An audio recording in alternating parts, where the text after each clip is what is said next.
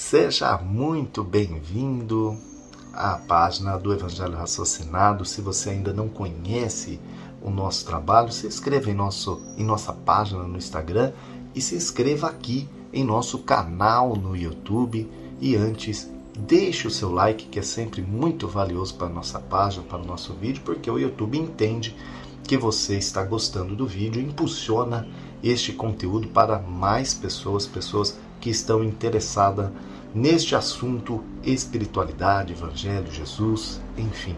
Vamos para o tema de hoje, um tema que é, é um pouco moderno, que eu coloquei o título assim: Jesus combateu a cultura do cancelamento.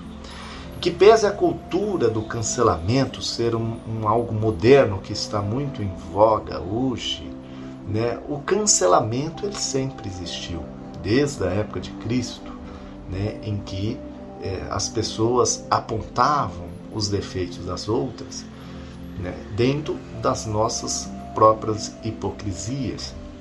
Óbvio que com as redes sociais é, o cancelamento ganhou uma proporção, uma dimensão muitíssimo maior e que as pessoas passam a cancelar de forma é, massificada e levam, né, muitas vezes, é, a um cancelamento em grandes proporções que acabam denegrindo, que acabam humilhando, que acabam ali excluindo aquela outra pessoa que ou se posicionou de uma forma é, um pouco diferente em, em termos de, de pontos de vista, ou que errou ali em um posicionamento, se posicionou mal, enfim.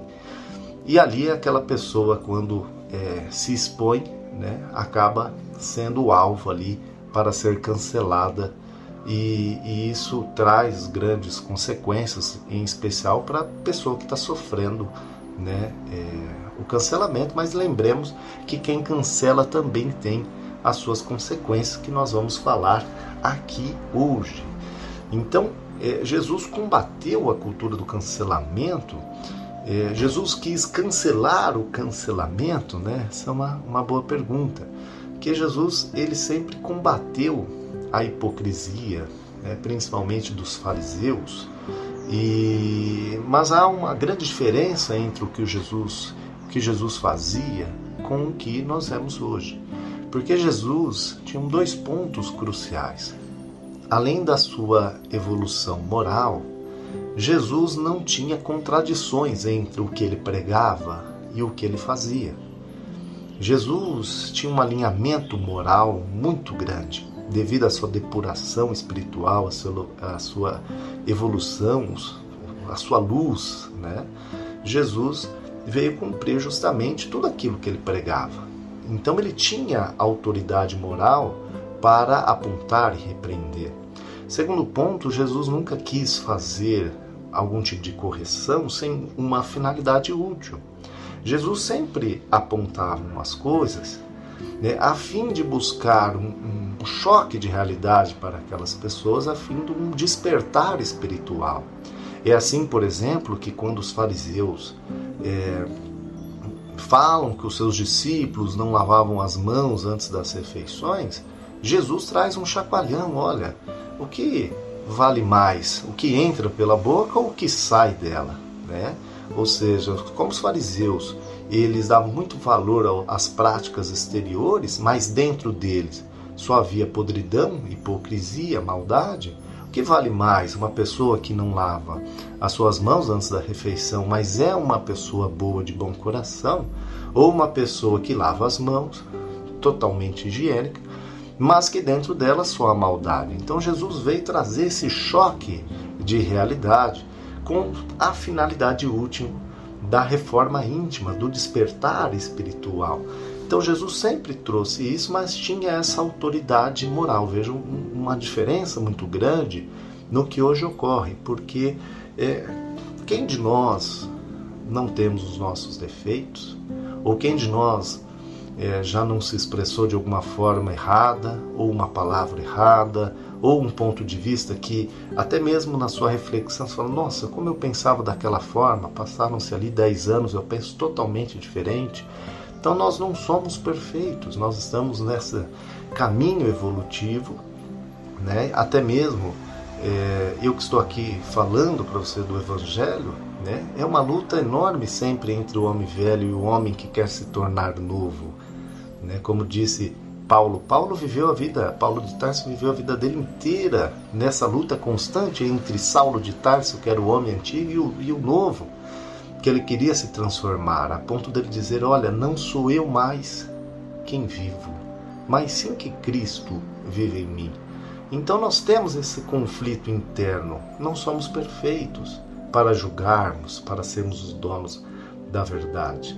Então, se nós perguntássemos para Jesus o que ele diria sobre, muito provável Jesus, assim como fez com aqueles fariseus que levaram aquela mulher adúltera que queriam apedrejá-la, Jesus calma, calmamente passaria o dedo na areia, no chão, de uma forma muito simples e humilde e nos diria: atire a primeira pedra aquele que nunca errou, aquele que nunca pecou.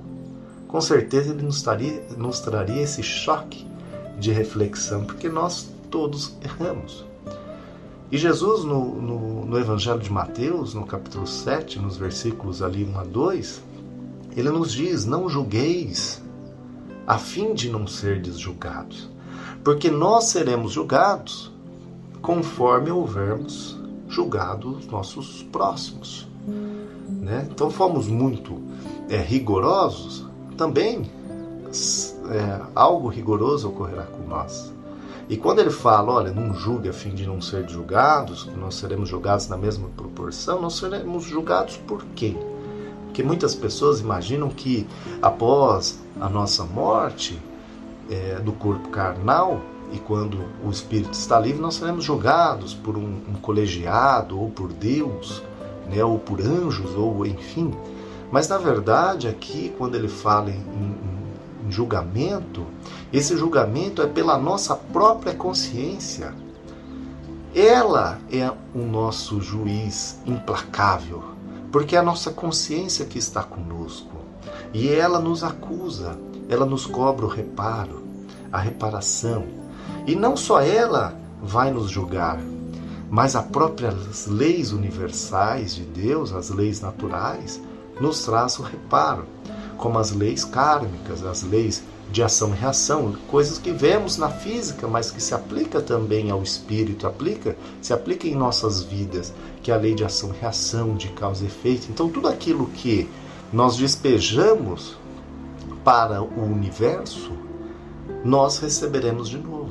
Então, se nós humilhamos alguém, cancelamos alguém, é, somente realmente para expor nosso ponto de vista é, e muitas vezes a fim de agredir aquela outra pessoa, pode ser verbalmente, aquilo retorna para nós, não necessariamente da mesma forma, ou às vezes sim, né? É as, são as leis kármicas que nós estamos sujeitos. Então, esse julgamento ele ocorre dessa forma, pela nossa própria consciência, pelas leis naturais, e não tem como escapar disso.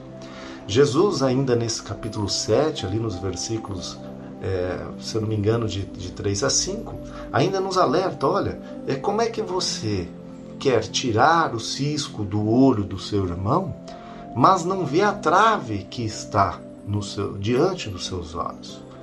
Né?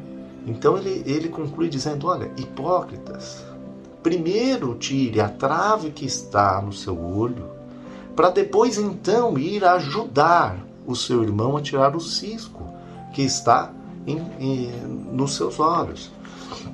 Ou seja, Jesus nos traz aqui é, uma questão interessante. Nós podemos repreender alguém, podemos é, apontar? Podemos, mas primeiro vamos nos corrigir, primeiro vamos buscar a nossa evolução moral, e aí nós vamos, ele usa ajudar a, o outro irmão a tirar o cisco, ajudar, e não denegrir, apontar, humilhar, né? ofender. Então, Jesus nos traz essa consciência. Primeiro vamos buscar nos corrigir, nos evoluir, depois vamos ajudar o outro. E o termo ajudar é muito interessante, porque o que nós vemos hoje é a ofensa, né? é a agressão verbal. E isso é, é muito interessante, porque aqui dessa forma que é feito hoje, que nós vemos na rede social, o que há a maldade, né? há o prazer ali em cancelar. Enquanto na segunda, que é ajudar o outro irmão né, a enxergar de uma forma diferente, há moderação, há ponderação nas afirmações, e isso passa a ser um dever de caridade que é aplicado sempre com muito cuidado, com o maior cuidado possível. Né? Então, acho que essa é a grande questão, os grandes conselhos que Jesus nos traz sobre esse assunto.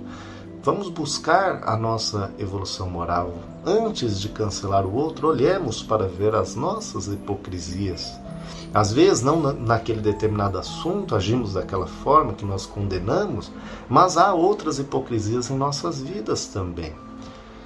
Então, busquemos refletir sobre isso. Essa é a mensagem que eu queria trazer hoje para você. É óbvio que é, você que está buscando o seu despertar espiritual, a sua evolução, é, isso é muito importante. Porque a partir do momento que nós entramos nesse prazer de cancelar, nesse prazer de lacrar, nós entramos em uma sintonia de cólera, nós entramos numa sintonia da vaidade, porque nós achamos que a nossa opinião ela, ela é tudo. Nós entramos numa sintonia do orgulho. Por que do orgulho? Porque nós estamos vendo o defeito dos outros e, e com o nosso orgulho não estamos vendo o nosso. E são sintonias baixas que abaixam as nossas barreiras espirituais, deixando é, que nós é, ficamos mais acessíveis a energias densas. Né? E fora isso, é, há um prejuízo também muito grande para o nosso corpo e para a nossa alma, porque sabemos que aquelas pessoas que vivem nessas energias densas de baixa vibração atraem para si, para suas próprias células, baixa vibração que vão desencadear outras doenças também, né? desde doenças leves, como gastrite, cólera, é, entre outras doenças mais graves. Então, cuidemos da nossa sintonia, cuidemos do nosso pensar. Agora, há aqueles que possuem o prazer de cancelar e que não adianta, né? não adianta buscar reflexão. É, são pessoas que, que têm esse prazer e que uma hora ou outra vão despertar, né? vão entender tudo isso que eu estou trazendo aqui, de que o que elas fazem né? É, volta para elas e que tudo o que vale é a intenção. Se a intenção é nobre, né, ou em corrigir, em ajudar e etc., tudo bem. Agora, se a intenção é, é realmente humilhar, ofender, né, tudo aquilo retorna para a pessoa. Então, né, cada um no seu tempo, né, e cada um escreve a sua história, sendo que o plantio, o plantio é livre, mas a colheita, a colheita é obrigatória. Por isso Jesus nos disse a cada um segundo as suas obras. Com certeza uma das melhores frases, uma das frases que eu mais gosto de Jesus é essa: a cada um segundo as suas obras. Ou seja, qual obra você tem feito em sua vida para os próximos? Então essa é a pergunta que eu deixo para você. Gratidão, né? não, não se esqueça de curtir este vídeo. Se você gostou, acha que ele é relevante, compartilhe. Compartilhe, isso nos ajuda muito. Também se inscreva e siga o nosso canal. Gratidão, paz e luz da página Evangelho Raciocinado. Muito obrigado.